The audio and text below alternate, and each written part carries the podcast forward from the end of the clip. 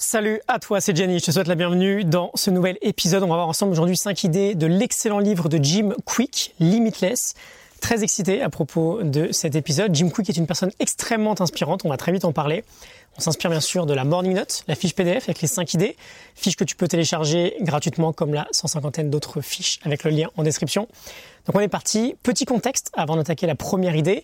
Petit rappel en fait sur qui est Jim Quick, sur son histoire qui est absolument passionnante. Aujourd'hui, Jim est l'un des coachs en apprentissage et en mémoire euh, les plus célèbres du monde. Il travaille avec des stars du cinéma sur euh, la mémorisation de leurs textes. Il est extrêmement renommé et réputé pour la qualité de son travail et il enseigne ses méthodes dans euh, différentes masterclass. J'en ai suivi certaines d'entre elles d'ailleurs, elles sont très bonnes.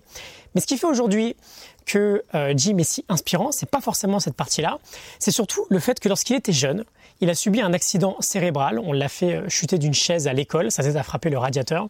Et après l'accident, il est devenu un garçon un peu, euh, un garçon un peu différent, avec euh, certaines limites cognitives. Ses professeurs l'appelaient le garçon avec le cerveau cassé. C'est assez dramatique. Et il s'est réfugié dans euh, les bandes dessinées, dans des histoires de super-héros. Il était très fan de, X-Men, il s'y retrouvait pas mal. C'était des mutants avec des pouvoirs très spéciaux, eux aussi souvent rejetés par les autres.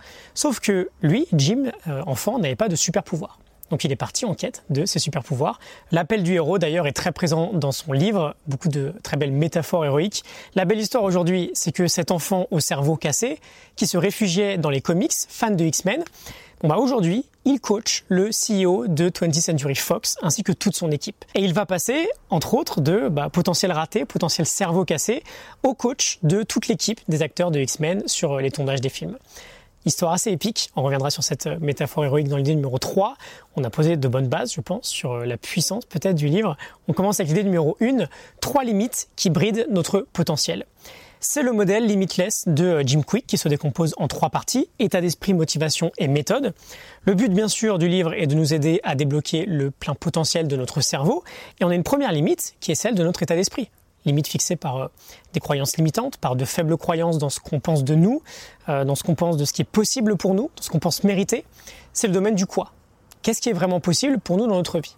On ne peut pas surperformer nos propres limites, on veut du coup avoir les limites les moins limitantes possibles. Ensuite, on a la limite de la motivation. Le manque de sens, c'est euh, le pourquoi. Pourquoi on veut le faire? Quand on manque de sens ou de motivation, c'est d'autant plus difficile de trouver la puissance, de trouver je dirais même l'énergie finalement pour passer à l'action sur une base régulière.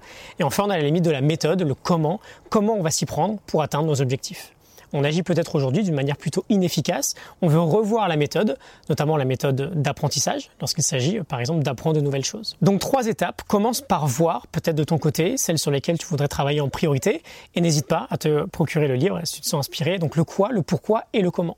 Idée numéro 2, on va aller plus en détail sur les aspects plus euh, concrets. L'apprentissage actif. Il nous dit, j'ouvre les guillemets, l'éducation traditionnelle nous laisse penser que l'apprentissage est une expérience passive. Vous restez sagement assis en classe sans parler avec votre voisin et vous consommez l'information. Mais l'apprentissage n'est pas un sport de spectateur. Je ferme les guillemets. Très inspirant, Jim nous propose sa propre méthode d'apprentissage en plusieurs étapes. On en parlera peut-être un peu plus en détail dans un prochain épisode. Mais l'une de ces étapes, c'est l'apprentissage actif. Avec une idée extrêmement évidente, qui est pourtant relativement loin de ce qu'on applique au quotidien, c'est que le cerveau retient d'autant plus la donnée lorsqu'il est actif, lorsqu'on est dans la création, plutôt que dans la réaction. On veut prendre le temps, par exemple, de prendre certaines notes, de reformuler ce qu'on pense avoir appris aussi. Et il nous partage d'ailleurs dans euh, une autre étape cette idée que j'approuve totalement, toujours apprendre en ayant l'intention d'enseigner la donnée apprise à quelqu'un d'autre. Et ça c'est vraiment clé dans l'apprentissage, on va s'arrêter un peu dessus. On me demande souvent comment je fais pour euh, retenir ce que j'apprends au travers des plus de 300 lectures que j'ai réalisées sur ces quatre dernières années. C'est pas très compliqué finalement, j'ai un réel processus d'apprentissage actif. Je lis pas un livre et je passe au suivant. Euh, j'étudie le livre. C'est un vrai chantier, il y a des notes de partout, il y a des lignes entourées de partout, et surtout, je l'étudie en ayant en tête de vous l'enseigner ensuite. Et je reviens très souvent sur la donnée. Je crée euh, les morning notes, les fiches de lecture, donc il un premier travail, un premier travail de reformulation. Ensuite, je fais les épisodes, bah, ces épisodes-là, audio, vidéo. J'envoie des mails ensuite chaque matin sur ces idées apprises. Euh, je les utilise dans les formations en ligne que je crée, etc., etc. Donc si tu veux apprendre quelque chose, si tu veux que ça tienne surtout sur le long terme, apprends activement faisant une réelle expérience active, et pas juste passive de lecture par exemple, et apprends surtout dans l'optique d'enseigner. Ça te pousse à reformuler et à faire tenir la donnée d'autant plus longtemps. Idée numéro 3, on va revenir euh, sur notre super-héros, les 5 D néfastes du digital. Jim nous dit qu'on est tous euh, les super-héros de notre vie. C'est aussi une thématique qu'on aborde beaucoup ensemble. Hein. Être un héros, c'est être un protecteur. On peut tous devenir des héros et développer de la force pour les autres. Et bien sûr, chaque super-héros a son ennemi juré. Euh, Batman a son Joker, euh, l'ennemi de Superman c'est Lex Luthor. Et donc, dans notre monde moderne, il nous dit que nous aussi, on a cet ennemi juré, cet ennemi ultime, qui nous empêche d'exploiter notre pleine concentration et de cultiver un mental héroïque. Cet ennemi, bien sûr, c'est le digital.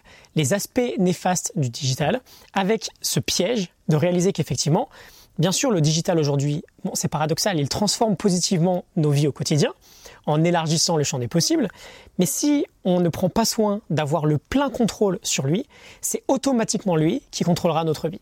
Et il nous partage 5 D, 5 raisons majeures qui ont fait notre pire ennemi aujourd'hui. Le premier, c'est le déluge. Il nous dit que nous consommons aujourd'hui autant de données en une journée qu'une personne en consommait en une vie au XVe siècle.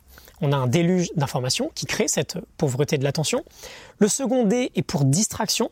On est en permanence distrait par le digital sans se rendre compte des effets terriblement néfastes sur le cerveau d'une telle addiction. Cette distraction nous empêche de créer de la tranquillité dans notre vie. Elle crée une, anxiété permanente finalement. Le troisième D est pour démence, la démence digitale. On utilise de moins en moins notre mémoire et on développe des troubles cognitifs assez terribles. Le quatrième D est pour déduction. On perd notre analyse critique, on perd notre capacité à résoudre des problèmes ou être créatif parce qu'on est beaucoup plus dans la réaction que dans la création. Et enfin, le dernier D, c'est la dépression digitale. On a euh, les marqueurs aujourd'hui de dépression qui explosent, de par notamment euh, bah, ces phénomènes très récents, de, par exemple de comparaison continue. Le digital, c'est notre kryptonite aujourd'hui. On en fait un grand thème, bien sûr, dans notre contenu ensemble, sur l'idée d'être euh, le maître finalement du digital et non pas l'esclave.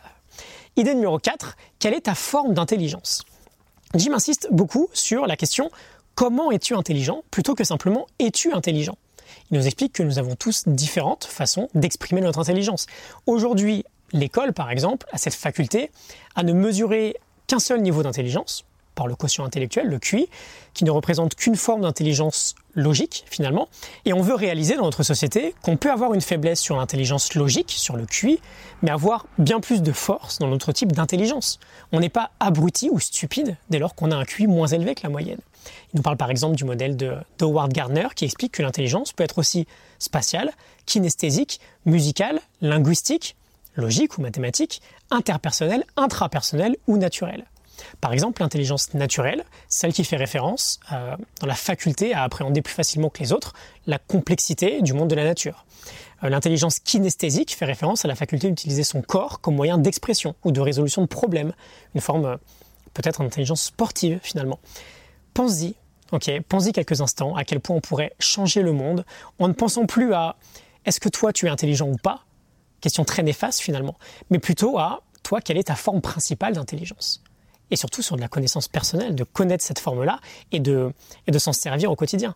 L'intelligence scolaire, c'est pas du tout la seule intelligence. Et il ajoute également qu'on veut savoir du coup bah, quel est son mode d'apprentissage le plus efficace. Est-ce qu'on fait plus facilement appel à la mémoire visuelle et donc à l'utilisation de la vue, à la mémoire auditive et donc l'utilisation de l'ouïe, ou à la mémoire kinesthésique et donc l'utilisation de tous les autres sens? C'est important de le savoir. Il y a un test dans le livre d'ailleurs, c'est une donnée qui nous permet d'optimiser bien sûr notre temps d'apprentissage. Et enfin, idée numéro 5, 4 habitudes pour mieux apprendre. On va finir là-dessus, 4 habitudes pour optimiser sa capacité d'apprentissage. La première, c'est le rappel personnel. On expérimente beaucoup aujourd'hui ce que les scientifiques appellent euh, l'illusion de fluidité. On relit nos notes et on se dit, euh, ouais c'est bon, ça je le sais. On pense le savoir parce qu'on vient de le relire, mais on ne sait peut-être pas vraiment en fait. Le rappel personnel, c'est simplement l'idée, à n'importe quel moment par exemple, de fermer son livre et de se faire un auto-quiz. Qu'est-ce que je pense avoir appris? Et si rien ne revient, bah, c'est qu'on a un peu plus de travail à fournir. La seconde habitude, c'est la pratique de la répétition espacée pour vaincre la courbe de l'oubli. Euh, une idée assez, euh, je pense, courante aujourd'hui, on en parle pas mal. On veut revenir à intervalles réguliers sur ce que l'on apprend. Il y a pas mal euh, d'applications qui utilisent ce système-là aujourd'hui pour apprendre une langue, par exemple. Troisième habitude, surveiller notre attitude. On sous-estime trop, par exemple, l'importance de la posture lorsqu'on apprend, comment on se tient à une forte influence sur notre état d'esprit et donc sur notre capacité euh, d'accueil vis-à-vis de, nouvelles choses. Et enfin, la dernière, j'ai vraiment adoré le fait de mieux utiliser nos sens.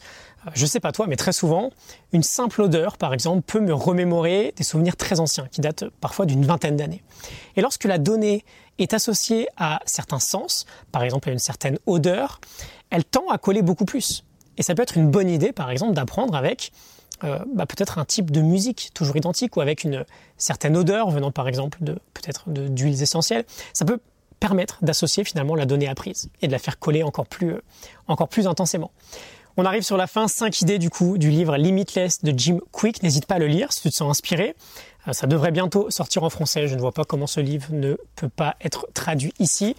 Je te laisse en description la morning note du livre tu peux la télécharger gratuitement, c'est la fiche PDF. N'hésite pas dans le même temps à t'inscrire à mes emails privés quotidiens, j'envoie une leçon chaque matin.